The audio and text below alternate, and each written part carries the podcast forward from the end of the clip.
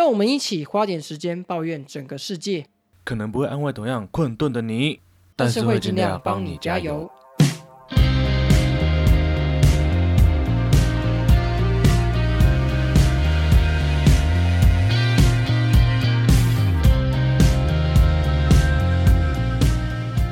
大家好，我是吃春样。大家好，我是花莲王。今天是二零二二年的七月二十三号早上十点。哇靠，这是什么奇怪的时间啊？因为我一些家里私事的缘故啊，所以我们就改到这个时间录啊，我就赶快跑来公司录啊。公司这个录音的环境非常的好啊。哎，我录音的环境也有很大不同，因为我在花莲录音。哦，回来花莲我返乡了又回家了是吧？返乡青年。没错，在这个特别的时间跟这个特别的地点，我们要来做一件特别的事情，就是我们要来特别感谢我们的听众。终于有人来我们的 Apple Park 底下五星留言啦，那就是我们的 Susan 跑世界，我们要特别感谢他。好，那他留言说这是他人生第一个听的 podcast，那他可以利用简短的时间了解国内外的时事，特别是在他跑步运动的时候，非常的舒压。他支持花莲的孩子啊，哇，这里一定是花莲的听众，我们给他鼓掌哇！哦哇！这次的留言真的是我们做节目这么久以来，算是蛮特别的一个吧。因为你看之前都是你知道一些我们的亲友团啊，或是一些 podcast 的留言，哇！这次我没有动员我们的 亲戚势力，就马上就有人 帮我们留言，我就觉得很暖心哎。背后一定有他暖心的故事。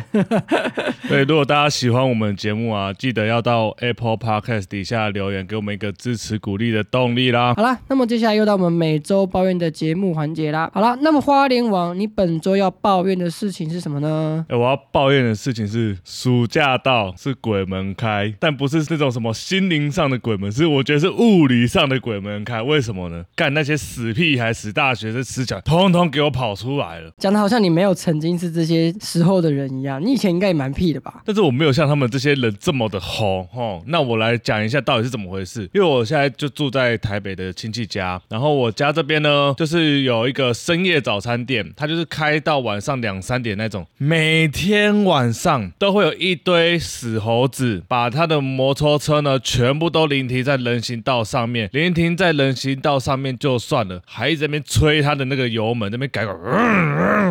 然后不就是大声的叫嚣、骂脏话啊什么的，让我真的是不堪其扰。我觉得附近的居民应该很多都不堪其扰，因为违停真的是非常的多，然后又非常的吵闹，真的是很不爽。没有警察去那边临检去做一些取缔的一些动作吗？我觉得照理来讲，应该是一直要有警察去那边取缔，但我不知道为什么我们土城这一边的警察呢，感觉非常非常的消极，所以我觉得是时候该打个电话，请这些警察来把这些猴子们赶走，不然真的很吵，就是半夜整个都在那边吵，然后我家那边的人行道是完全没有办法走，我家那边已经是有骑楼再加上人行道哦，可是大家下公车什么的，却还是得走在马路上，而且我昨天才遇到这些猴子，他就是把车从骑楼骑下来之后，直接停在那个马路上。那因为人已经没有办法走人行道嘛，就会走在马路上面。我就走在他后面的时候，他突然把车停下来，然后直接立侧住，然后差点撞到我，直接差点骂三字经。但是我又看到他整个人恰龙恰后啊什么的，然后我怕他车子里面就有棍子，然后我就只能唉，心里也很不开心的，然后就默默的走掉。真的是新北啊，这个治安要不要管一下？不过今年是选举年呐、我相信你把这个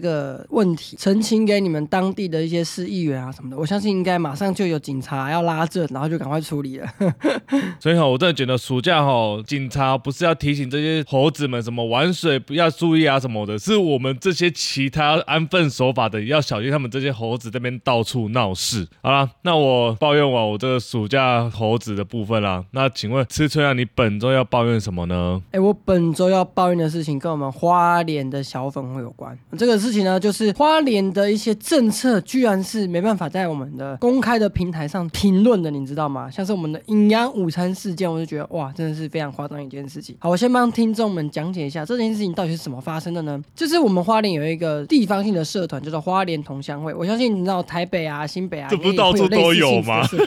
对，没错，什么叉叉同乡会，那里面就有一则贴文呢，是说有一个家长，他告诉大家说，他的孩子在我们花莲的某一间国中，他说这孩子呢抱怨营养午餐非常难吃，然后他就觉得，哎，是不是这个营养午餐这有一些问题什么的？但是底下呢就有一堆留言，你知道，一堆无脑的留言，一堆小粉红说啊，我们就是政府很棒啊，你这样真的是不知足什么的，开始无脑护航。我就看了一下底下留言，大概有哪几类？第一个类型，免费的午餐已经很好了，你凭什么酸？第二个，现在的小朋友都娇生惯养啦，这家教有问题。第三个。你就断小孩子金源啊！你看他吃不吃，他饿死他就会吃了啦。第四个，哎，他凭什么挑三拣四？很多低收入户都没得吃，你要感恩的心去吃的好不好？那你看看这些奇奇怪怪的言论，我就觉得非常的奇怪。为什么？因为第一个，免费就不可以监督吗？这个本末倒置吧。那学校本来就是要配合学生，而且现在正是长身体的时候，如果因为这些营养午餐太难吃，结果导致小孩子发育不好怎么办？然后再来，我们不要拿以前的那种苦日子跟现在的小孩来比较，我们要让我们的后代越过越轻松，其实是我们人类社会的共同目标。如果你自己没有能力让小孩子过好日子，要检讨对象不是说小孩不肯吃苦，而是你这个大人真的超没用的，好不好？而且免费就只是噱头啊！你拿纳税人的钱去政策买票，然后这些人民稍来抱怨一下，然后就被你这些小粉红抨击说：“哦，你真的就是不知足什么的。”我就觉得，看花莲的学子真的很可怜。我觉得正确的做法应该是要回归到使用者付费，然后我们将剩下来的钱补助需要的人，而不是让这些政治人物乱花我们的税金博取选票，然后我们再帮这种短视经历的候选人跟公社的。我真的觉得这样是超母汤的。我其实真蛮认同你这个抱怨，因为你既然要让学生发育良好嘛，你这个营养我才强调就是，呃，学生吃了之后身体会非常健康，然后会对他们的生长有正向。那你就是要做的好吃，做的让他们喜欢吃，他们才会吃这些东西啊，不然谁会想吃啊？就跟这种国军煮那些饭一样，他妈的超难吃，谁想吃啊？我看底下有一篇留言说，不然叫他去吃花莲监狱的东西，然后想说干，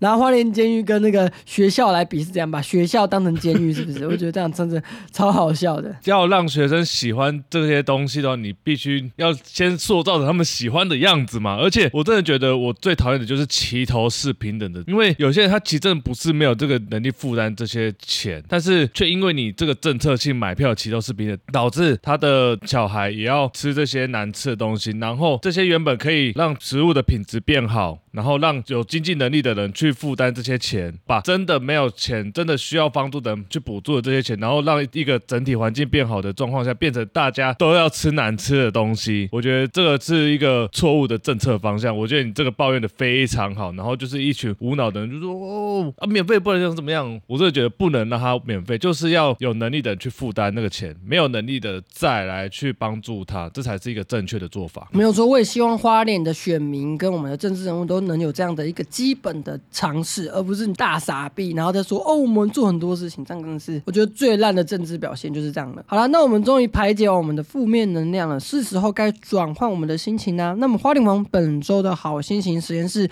你要推荐什么好店家呢？在推荐好店家之前呢，我最近收到蛮多听众啊，在我们 IG 给我们私讯回馈说，最近的美食业配真的让他们非常想要去尝试，特别是像上次的基隆白粉圆啊。哦，听的真的是非常想要赶快冲到基隆来一杯解夏天的热。他们甚至有人说，我们这么努力精心的推荐，怀疑我们是不是有收钱帮人家夜配。我们要跟大家说，我们真的没有收钱帮人家夜配，我们真的觉得非常好吃。所以如果大家想要支持我们，请记得到我们主页点选我们的赞助链接，给我们一杯咖啡，我们也非常感谢嘞。我跟你讲一个字啊，有料。哎，这些吃的是非常有料。我推荐的常常都是那种可以吃的很饱，非常满。满足的那一种有料，物理上的有料。好了，那我们赶快回归到正题。那花莲王本周你要推荐的店家是什么呢？哎，台湾最强的文化特色应该就是各地的夜市了吧？各种夜市啊，他们都属于他们自己的拥护者。比如说士林夜市，就大家会吃什么豪大大鸡排啊，什么士林大香肠啊什么的。那像基隆庙口可能就会吃基隆庙口的甜不辣，或者是营养三明治。那我想问你，吃出来你有没有自己个人私藏的夜市推荐呢？嗯，我自己是比较少吃夜市，不过在花莲东大门夜市里面，我会发现很多人都会吃什么蒋家棺材板啊，或者什么宜兰香炸螃蟹等等那种在地很著名的美食，那种观光客也会去的啦。但我自己呢，就只有去一家小小名不见经传的猪血汤跟臭豆。因为我很小就去吃，所以吃到有感情的。所以这是台湾夜市厉害的地方，都可以满足各个不同需求的，不管是观光客啦，不管是我们在地的人啊。那我这次要推荐呢是中永和这个地区最强的永和乐华夜市，我相信蛮多听众应该都有听过，不管是里面的咸水鸡啦，不管是里面的旗鱼黑轮啊，这都很厉害。这个未来有机会的话，我都会再一一介绍。那我之前有推过土城的芋头之家嘛，至少你应该还记得，就是那个吃芋头冰的嘛。那我这次呢是要推乐华夜吃的名店，叫做阿爸的芋圆，这个也是芋头控必吃的台北冰店。那它虽然没有像芋头之家有那一大块一大块的芋头放在上面呢，可是它其他芋头产品还是满满的，在你这一碗冰呢，通通都有。比如说芋泥球啊、芋泥跟芋圆，我都叫他们遇见你三次这样子，就是三种芋头的产品这样子。它的冰品呢，跟一般的串冰店不太一样，一般串冰就是拿一整大块的冰嘛，然后在上面串串串串串，那它不一样，它是用那种干甘蔗汁，然后再加冰水里面，它那个甘蔗汁呢是就是烧烤过很多次的甘蔗再榨出来的甘蔗汁这样子，最后会把它做成甘蔗片冰，就是一片一片的那个绵脆的口感，我觉得非常特别。因为其实你在台湾其实蛮难吃到像这种甘蔗片冰，那像其实花莲有一个很厉害的呃风村冰，它也是用甘蔗冰，我觉得这种冰都蛮特别，所以大家有兴趣的话可以去吃。那我要推荐的是它的遇见你综合这片冰，那这碗遇见你综合这片冰呢非非常大一份，我自己跟我女朋友去吃都吃的非常饱，你就知道它几乎是可以是两人份的一个冰品这样子。那它是店内的招牌的芋头相关产品的成员通通都有，它会先装上满满一碗的这片冰，然后淋上那个滑顺绵密的芋泥，再加上 Q 弹的芋圆，还有软中带劲的白玉汤圆等等这些配料，这些配料都放完之后呢，最后就会放上两球芋泥球，然后它那个芋泥球呢是不会像其他店，它可能会加牛奶或是鲜奶油但它增稠，让它的体积比较大，没有，它就是单纯的芋头，稍微做一些甜甜的调味，它就把它做成这个芋泥就放在这上面，真的是超级爽，你就是每一口吃下去，哎，芋头，下一口又是芋头，就满满的芋头在你的嘴巴上面，这样只能说此生不悔遇见这碗冰啊。那它的价钱呢？这一碗冰只要一百多块，我就觉得非常的划算，因为它的分量很大嘛。那你吃完饭之后，就可以再去那边吃个冰，解解暑气。那因为这个乐华夜市它人潮非常众多，所以如果你要去内用的话，其实我觉得大家都要等到五到十分钟以上才有位置。建议可以早一点吃完你的正餐再去，或者是比大家用饭后甜点时间再更晚一点时间去这样子。那它的价位呢，从最基本的七十块到我刚刚讲的遇见你综合这边冰一百三十五块这个价位区间。那我觉得如果是两个人对分的话，这个价钱其实是蛮合理的，因为它这非常大一碗，而且它又是满满芋头产品，纯芋泥的话，其实这个价钱其实都不便宜。那我最后讲一下它的地点，它地点呢就是在捷运永安市场站出口，走路十分钟，或者是如果你要搭公车的话，你搭到乐华夜市站，搭三零四五七或二一四这三班公车都可以到。那走路就是三分钟就会到我今天介绍的阿爸的芋圆。如果你喜欢的话呢，可以到他们 Google 评价底下留个五星好评，说是不要帮我加油推荐的哦。以上呢，这就是我本周的好心情实验室阿爸的芋圆。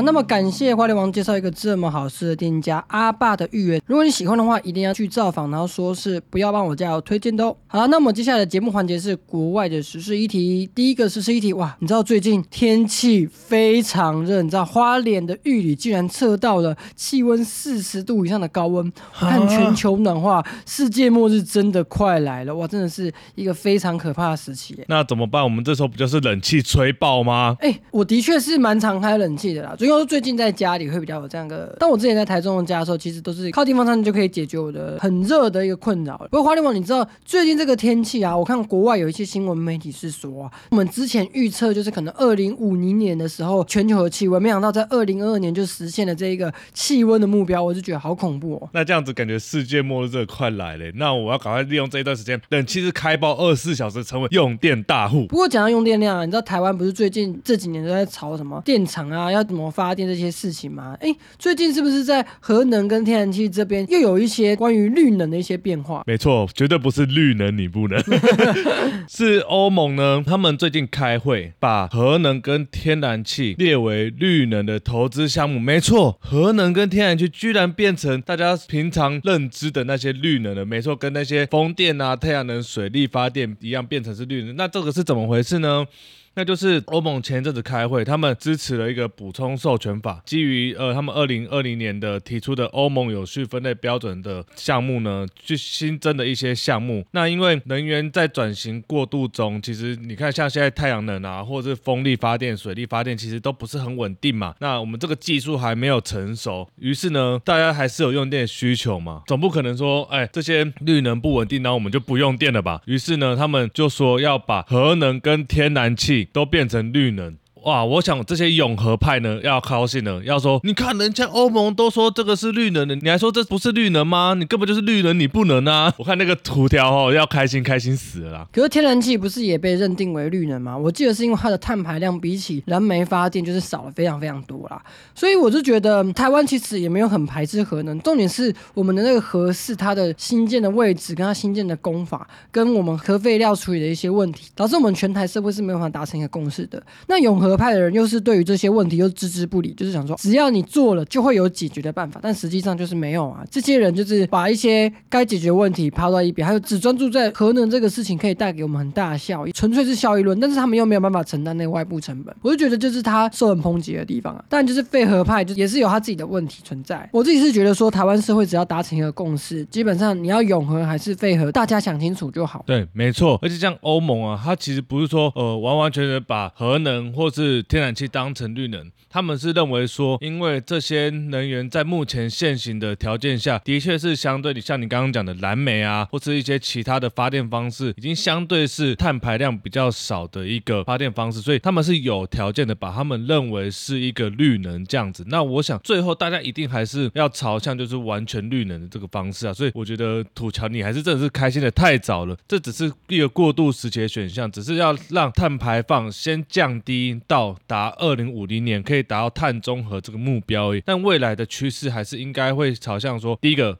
减低碳排量，第二个更安全的一个发电方式来进行啊，所以不管是永和派还是废核派，我觉得这个就是一个过渡时期本来就会出现的一些正反交锋了。那我们就是还是朝一个大家最能永续安全的一个目标来去迈进。好了，那我们讲完欧洲核能部分，那我们把焦点转到中国这边。哇哇，那中国呢？他们最近呢，真的是人祸一箩筐，不晓得他们是不是又要开始体现共产主义的真谛的呢？没错呢，最近中国的一些。问题非常非常的多哈，比如说我这边举两个很大的，第一个是河南银行的吃掉人民存款的事件，第二个呢是中国的烂尾楼事件。那么我们先讲一下中国河南银行到底发生什么事情呢？其实，在中国的银行系统下，那些村镇银行是不太受监管的，因为他们地方很大嘛。那村镇银行就像是我们各地的那小型银行，比如说花莲有一信、二信啊，各做的信用合作社等等，就是类似这种的概念。但是因为我们台湾这些信用合作社都必须受到我们的台湾银行系统的监管，但是中国情况不一样，他们的因为规模比较小，所以他们的监管也比较难，所以他们干脆就不做了。然后，但是因为规模小啊，其实比较少的储户会想把钱存到里面，虽然为了开发客户，他们就发明了很多高利率的金融商品，就希望大家会赶快来，赶快来我们这边存钱这样子。结果这个真的蛮吸引人的，不只是当地的人会想要存钱，因为网络科技的发达，很多可能远在黑龙江啊其他地方的人，你会想要存到那些高利率的一些银行里面。结果呢，前阵子呢，这些储户发现他们的钱全部领不出来，他们用手机 APP 发现我们的钱全部卡住，然后去现场领呢还被刁难，这件事呢就波及到了四十万。人，然后总共有四百亿人民币的一个规模，这引发了非常大规模的抗议。但是呢，去抗议的人居然被社会主义的铁拳毒打。比如说，抗议现场的民众被白衣人暴打，或是他抗议完之后，他的健康码就是他们都必须要核酸通过，确认他没有武汉肺炎之后，他们才可以去各地旅游。那种健康码就变成了红码，让连原本自己居住的那栋大楼都出不去等等的状况。吼，那么中国政府目前他的应对措施只有让存款五万元以下的人可以去领钱，但也只是分批垫付，是由河南政府出钱。但是河南政府跟中国政府也没有承认说他们这些钱存进去是合法还是非法的，所以这些储物的钱，我想可能就会因此打水漂了。我靠，那他们真的是直接实现共同富裕，富裕的这根本就是他们的这些银行还有这些大佬们的吧？我想，不管是再小的金融体系，都应该要受到监管，不然就会时不时发生出这种听起来很像老鼠会的事情嘛。你看，他就是提供给你高利的东西，但实际上呢，这些银行这些机构根本没有办法完全的支应这些高利的利息。这些高利的金融商品呢，我们通常都会称为是垃圾商品了，因为你就是风险很大嘛，你才要提出这种高利率的东西来吸引大家买嘛。结果大家真的，你看他的钱就是被共同富裕了，所以我觉得这就是金融监管下的一个问题产生了。其实这件事情呢，跟这些高利率的金融商品其实关系，我觉得也没有到很大。为什么？因为其实很多人他就是当地的民众，他就只是把钱都乖乖存进去而已，跟这些些金融商品就完全没有什么关系。但是就是他连这种乖乖存进去的人都没办法领钱领出来，然后背后那些主使的那种诈骗集团的头目啊，在中国里面是非常知名的人物，而且他早就好像已经卷款潜逃到国外了。我想就是中国常常会有这种事情发生，让人家觉得一点都不安全。为什么要生在这种奇奇怪怪的国度？真觉得让人家觉得很可悲。另一则金融大事是中国最近的烂尾楼事件。其实，在中华文化里面呢，你要有自己的房子是一件非常重要的事情。中国人呢，只要有成家，就一定要买一间房子，这样代表说你可以去好好的照顾这个家庭。结果在中国呢，就有许多人买不起房子，他们就看上那种可以慢慢缴款、头期款压力比较小的预售屋。结果他们就这样子过几年下来，就发现说，哎，其实许多预售屋它居然就是停工了，而且这些停工不是暂时性的停工哦。比如说二零二二年呢，其实就有一批的那种预售屋，它已经是要完工，它就是一直停工，是停工，停工了十个月以上。然后我们这些买房的人民欲哭无泪之外，在这样的状况下，还被银行催缴房贷，所以无奈之下，有许许多的人到北京上访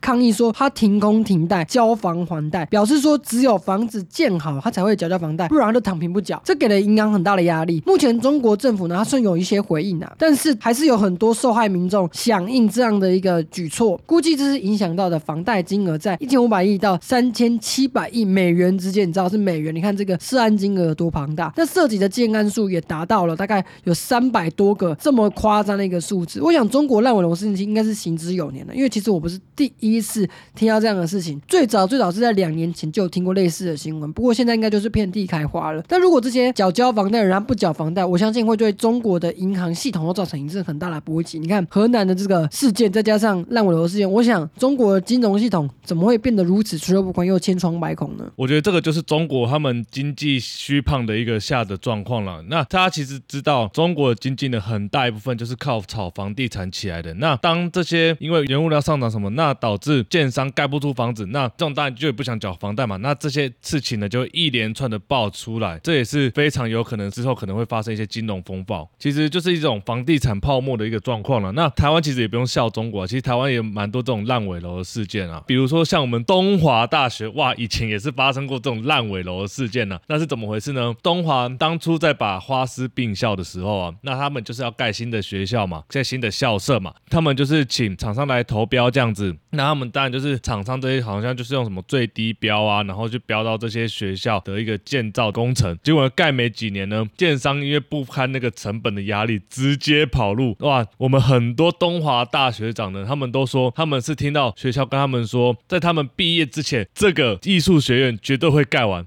没想到到他们毕业了，到他们硕士都读完了，连个影子都还没有出来。我想，吃春药你应该是有看过学校之前在我们的校门口正门口那边呢，也是有蛮多就是盖到一半的房子。没错，这种状况让人家觉得说花莲是不是又盛产那种未建好的废墟，让我们入住东华，我真的是让人家觉得说非常唏嘘啊！我懂了，这个就是所谓的废墟风啦。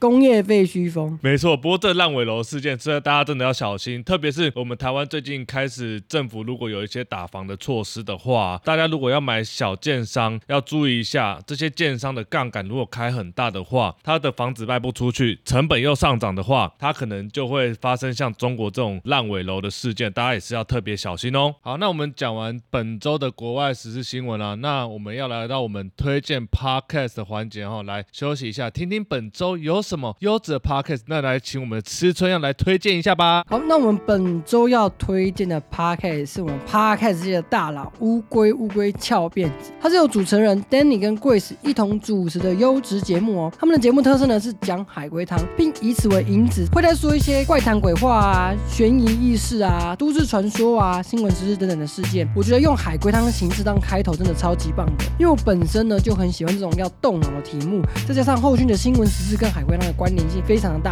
会让人家有股魔力，让人想要一集接一集听下去哦。那么最新一季的 EP 九呢，这一集真的是让我觉得非常的有趣。那这一集 EP 九的标题为新闻时事：德国女童内脏发现圈圈，美国性冲动官方指南，中国暗黑儿童教科书。哇，这三个主题都非常有趣。不过我先从海龟汤开始讲起好了。它的海龟汤呢是女子去搭飞机意外救了移民，这是题目。那么原因呢，是因为我这边先小小的爆了一下，不然我讲不下去吼。原因是因为医生呢不小心把他的手术刀放在这个女生的体内了。他去搭飞机的时候被金属探测器检查出来，就是因为这样子救了他一命哦。他，这样不会产生什么身体上的问题吗？我发现好像世界上真的有蛮多这种案例，就是医生在慌神把东西放进去。不过后来人体都有一些保卫机制啦，就会让这些在体内的一些刀具啊没有那么的有杀伤力，甚至就是可以放很久的样子。不过呢，这一集的新闻就非常搭这个主题哈。他新闻是说，德国呢有一位三岁女童在家玩游戏，结果她跌倒，她跌倒哪里呢？在玩具桌的桌角上面。那玩具桌就是小小的嘛，对不对？那玩具桌不知道怎么就往上翻，那个桌角是朝上，它就跌下去之后，哇，桌角就插进去了。她体内呢就插入了二十公分的异物，就那种棒状物。她当下她的爸妈非常的慌张，赶快就把她拔出来送医院。这其实是一件非常危险的事，因为你知道我们人体有这种东西要穿进去的时候，通常就是让它维持现状，让医生去拔，不然可能会有大出血状况。那幸好是没有这样的一个问题。那不过呢，她就是送医之后好像也无大碍。那么出院之后，这个小女生还是哎非常的不舒服，还是不断的发烧，不断的发烧。所以他后来又送医了，医生就觉得很奇怪，就帮他做全身检查。他就发现哇，他的肝脏底下有一个异物，这异物似乎就是导致他全身一直发炎发烧的一个状况。然后他就去赶快去做那种精密的检查，把它拿出来之后，发现原来里面是上次不是说被穿刺嘛，对不对？就是被那个桌角穿刺到体内，从肛门就直肠直接伸进到他体内。其实这次穿刺的状况呢，那个美眉她其实是有包尿布的，所以呢，那一个异物就是上次穿刺的时候，她不小心戳到体内的一部分的一个异物，所以导致他体内居然有一块尿布，然后那块尿布让他一直受到发炎的一个状况。哎，其实是非常恶心的一件事。我听到觉得哦，干，原来这世界上也会发生这种蛮让人家觉得莫名其妙的事件。大家还是在玩游戏的时候，就是自己家里小朋友玩游戏的时候，还是要多观察一下，别让他们发生到这种意外了。那如果你对以上的故事形式、他们的节目结构非常有兴趣呢，那么就非常欢迎你去听乌龟乌龟翘这个优质的 podcast 哦。我自己本身都已经被圈粉我要再听好几遍哈。以上呢就是我本周要推荐的优质 podcast 乌龟乌龟翘辫子。那如果你喜欢的话，一定要在他们的 Apple Box 底下留下你的五星好评哦。那也要去按赞、订阅、追踪他们的脸书粉丝专业或 IG 的账号哦。那以上呢就是我本周要推荐的 podcast 乌龟乌龟翘辫子。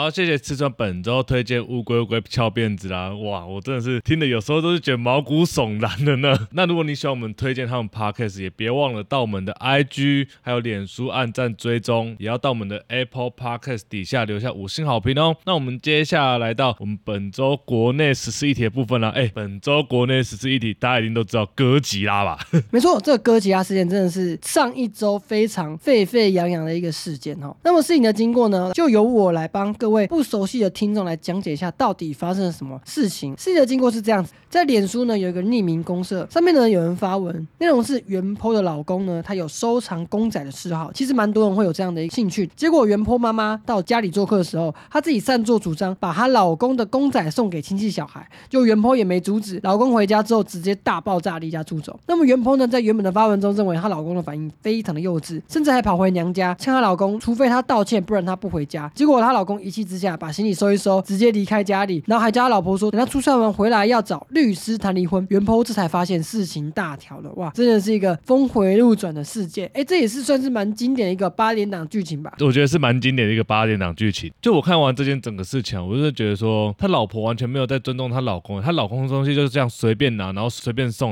我认为啦，每个人的经历跟喜好都不同，不是说，哎，你觉得这不是重要的东西，就代表对他来讲不是重要的事情呢？就像有一句成语叫“必走之争”，虽然它不是一个很正面的成语，可是我觉得它代表的是说，说每个人都有自己一个喜欢的东西，或是他认为很重要的东西，即便是他可能是一个小小的一个杯子好了，可是背后对他有没有一个很重大的意义呢？会不会是他挚爱送给他的杯子，又或是可能陪伴他考试考到大学的这个杯子，你都不知道，可是你却这样认为说啊，这不是重要的东西，就把它送给别人了。那我想对方一定是心情非常不好，会对你这个人感到非常的失望。还有，我觉得就是说，有很多人都觉得说，不是自己花钱的东西都不会心疼。而且小时候家长都会教什么，不是自己的东西不要随便乱碰。怎么大家自己长大就忘了呢？而且这个女的根本就是有错在先，还认为说对方爱生气，显然她就是完全没有搞清楚这件事情会发生的状况，根本就是在她自己这个人呢，离婚了也好啦，才知道尊重他人的重要性啊。她这种就是呢，不见棺材不掉泪。她如果问大家要不要离婚，我一律建议，我一律建议就是不要问，问就是离。而且她前面还有提到说她老公非常幼稚，但是我觉得幼不幼稚的定义就应该是要看能不能尊重他人的兴趣啊。在这样的一个标准之下，我觉得老婆比她老公幼稚非常多。那我自己呢，其实也有那种迷上一些小物的一个时期，比如说我国中时候啊，我就迷上韩国偶像少女时代，那时候我都会买他们的偶像小卡，我前前后后收集了大概快有两百多张左右，我还买了海报跟其他抽片，就是非常迷的一个状态，直接就是一个小迷弟。结果在国三考机测的时候呢，我妈趁我在睡觉的时候，把这些东西全部都藏起来，说：“哎，考完会还我，你要考好一点。”那靠别的事情是什么，你知道吗？我考完的时候问我妈这些东西放哪里，她说她忘了。干就直接消失，我觉得他应该是丢掉了。干这一定是丢掉啊，怎么可能忘记放在哪？那么多的东西，你看两三百张小卡，还有一些海报什么的，那一定非常，那怎么可能会忘记？他肯定是觉得你他妈买这些什么乐色，拿我的钱买这些乐色，你根本就是在浪费我的钱，然后直接把它丢掉。哎，我以前也有这样的状况，哎，我以前迷的不是韩国的偶像，是日本的偶像 AKB48，我也是珍藏了蛮多什么他的写真小卡啦，还是海报什么，然后我都会放在就是一个。贵好好的珍藏它，结果我上大学想说把它当成回忆，就是把它放着嘛。结果呢，看全部被丢掉，我超不爽哎！怎么可以这样随便乱丢我的东西呢？你有跟你爸妈说吗？我好愤怒啊！我好愤怒，已经不是我好兴奋啊，变成我好愤怒了，太无情了。没有错，不过我觉得这件事情最重要一点就是要尊重别人。当你在要拿别人的东西的时候，请一定要先问过对方，哎。这个我可不可以拿去送给别人？这个我可以搬吗？这个对你来讲很重要吗？什么的都一定要先问过。你换位思考嘛，你自己东西如果被别人拿去丢掉，或是被一个不知道事情真相的拿去处理掉的话，你自己会不会心里不开心？我觉得这样想就知道你接下来应该要怎么做了。所以希望各位听众啊，如果你自己以后会有成立家庭，请你一定要尊重你们彼此家人之间他的兴趣啊、他的喜好啊，然后最好在丢东西之前或是送东西之前要问一下他们的个人音乐，不要像是这个。原坡一样啊，就是非常不尊重她老公，还那边自以为对方很幼稚，这种才是最幼稚的人。希望大家都不要有这样的行为。哎，不过这件事情其实有一个案外案啊，就是她老公呢不是离家出走嘛，然后就跑去了她的一个至亲好友，就说阿贵的家里面。哇，原来老公要的不是什么哥吉拉在柜子里面，他根本自己就在阿贵的柜子里面吧？跟阿贵一起出柜。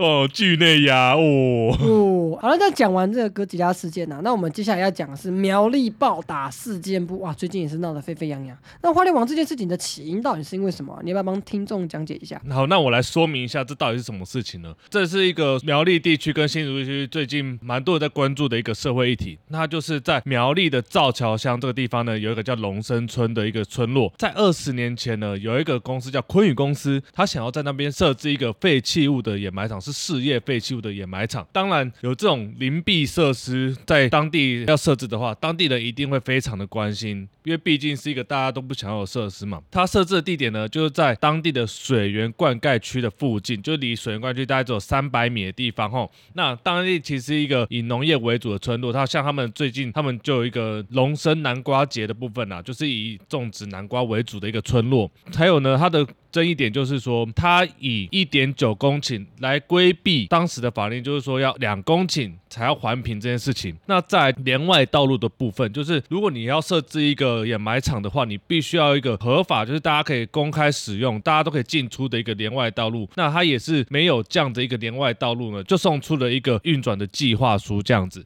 那还有它是一个掩埋场嘛，那附近都是农地嘛。当时呢，在苗栗县里面也没有这种农地变成掩埋场的这个的一个法规，没有法源依据啊。总体来说呢，它就是本身是一个不合法的存在。可是呢，当时的时空环境下，县府呢就是让他们送出了盖这个掩埋场的申请，他们也在上面呢就盖了很多相关的一些建筑物这样子。那当然送到中央政府那边的时候呢，一再的被退件退回这样子。那拖了二十年，苗栗县政府居然在二零二零年的时候呢，让他们通过试营运这件事情。哇，一个这么有争议的掩埋场呢，被通过试领域呢，哇，当地的居民是反弹非常大，他们就组成了一个自救会，从二零二零年一直抗争到现在。那当中他们也提出了行政诉讼，他们也发生非常多次的暴力事件，比如说他们在自救会现场呢，就有昆宇公司的一个人员呢，直接用机车阻挡他们的出入口，那直接强制设置一些什么围龙锯马，然后甚至有用什么石块还是一些武器来去攻击这些村民。那在网络上其实都蛮多这样的一个暴力事件的照片呐。刚刚有提到他们有试营运这件事情嘛，那在前几天的时候呢，又发生了这些黑道强力想要闯关的一个状况，他们直接开了很多那种连接车，有没有载满了一大堆的一些废弃物，要强力的进去设置掩埋场的这个地方，要倒这个废弃物。当然就是遇到居民呢，他们直接用暴力的方式去暴打这些居民，甚至有当地的一些乡民代表直接头破血流，那个画面真是非常的血腥。那现场的警方有作为吗？没有。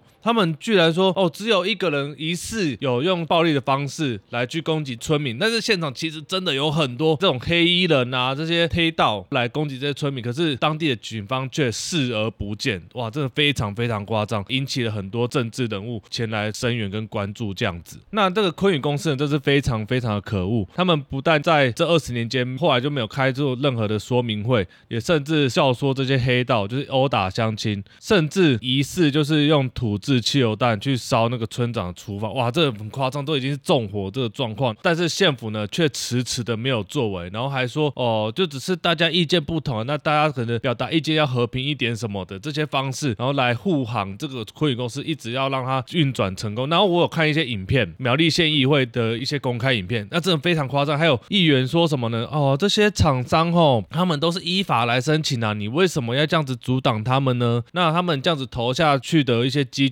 损失惨重怎么办？你要我们来赔他们这些积聚吗？然后我就觉得这些议员真的很夸张，难怪这些黑道、这些有问题的公司可以一直在苗栗里面为所欲为。苗栗县政府无没有作为，像有时代力量的立委，他就说请中央政府来处理。然后，但是目前看起来也没有什么真的有利的处理方式。不过呢，好消息是在前几天。他们提起了行政诉讼，终于胜诉了。这样子，那就是苗栗县政府必须依照法院的判决，在九月的时候，请他们终止试营运的这个部分。不过呢，这事件还没有结束，因为苗栗县政府依然可以上诉，就是还有这些公司依然可以上诉，所以希望大家可以一直去关注这件事情，因为我们会有一些废弃物，很正常。可是你废弃物，你就是应该要找一个正常的地方来去做掩埋，然后你不要想要玩这种法规的游戏，然后想要用官商勾结的方式，然后来破坏我们的环境，这是非常不道德。如果大家有兴趣呢，大家可以上脸书搜寻“反坤与事业废弃物掩埋场自救会”，他们的粉砖里面都有非常多相关的报道以及现场的一些画面，大家可以一同去关注，帮助这个反坤与的自救会。那我在这边也呼吁一下，那些其他不同阵营的一些侧翼粉。说你们不要再拿这件事当做政治操作，我们这时候应该要联手所有的力量，一起把这件事情解决，而不是那边说哦时代力量那边装模作样。最近的选举年才在做这件事情，真的是一个非常让人家觉得很白痴的事情。拜托这些侧翼不要再做这些事，真的很恶心。好，那讲完认真的部分哦，我们接下来要讲一些属于各自不同回忆的部分啦。第一个就是房东不租呢，店家要退休，这个熟客呢直接买下那个透天，叫他说给我继续开。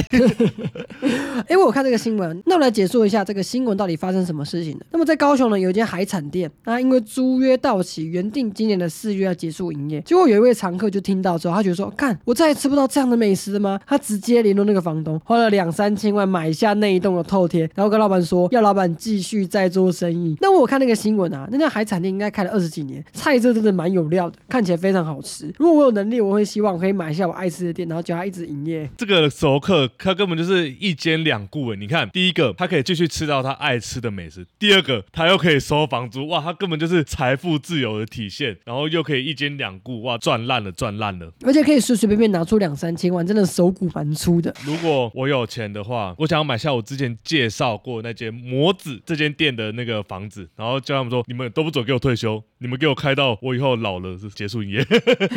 开到我吃到你。对，没错。哎，不过这则实事跟我们下一则实事有非常大的关系，那就是我们统一投出了震撼弹，还要买下家乐福。哇靠，这个事情到底怎么样？以后家乐福员工再也不能说，哎，我在外商公司工作，那我们现在完全的变台资公司了。真的，那就是台湾的家乐福呢，它的股权结构是这样子：法国的家乐福，他们要来台湾开家乐福，那他们就是找台湾这边的统一集团合作。那原本就是统一可能持股大概三十趴到四十趴左右这样子的方式来合资设立这个家乐福。前一阵子呢，这个发商他们想要退出台湾。那当然，家乐福他们就想要再找人来接手嘛。那于是呢，中间的买主非常多。可能包括爱买啦，包括大润发啦，包括像全联这些都有被提过。那当然也不乏他们自己的股东统一嘛。在爱买这边先说，他们决定没有要买下家乐福的时候，接着全联也投出震撼弹，说我们要直接收购大润发。哇，全联现在这是越来越强嘛，统一绝对不能眼睁睁看着全联越来越强嘛。于是呢，他们在本周也投出了震撼弹，说他们要吃下所有家乐福的股份。哇！那这些员工真的要哭哭，他们真的变成统一旗下的一些员工了，哇，真的没有那个外商优越感了。这让我想起小时候我们在花莲的时候，以前其实花莲一开始只有家乐福，那时候没有爱买，大家都会去家乐福。知道你以前在花莲的时候有什么跟家乐福这些大卖场有关的回忆吗？当然有很多非常棒的回忆啊，因为以前呢，花莲的家乐福算是我们花莲地区唯一一间最大型的量贩店呢。那时候呢，在